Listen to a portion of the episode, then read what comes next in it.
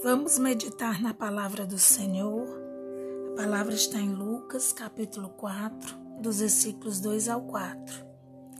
E quarenta dias foi tentado pelo diabo, e naqueles dias não comeu coisa alguma.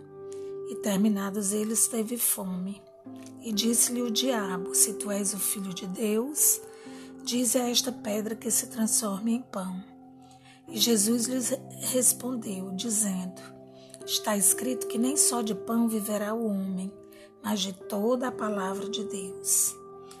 Queridos, Jesus esteve 40 dias no deserto e o tempo todo foi tentado pelo diabo.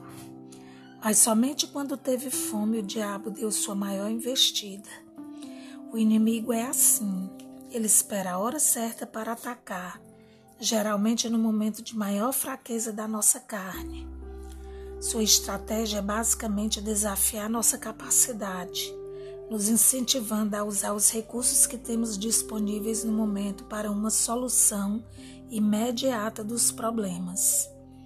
No entanto, sua intenção é desviar nosso olhar das consequências.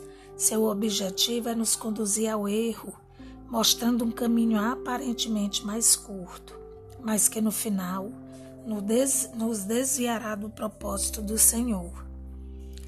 Pai querido, nos dá olhos atentos e vigilantes para as armadilhas do inimigo.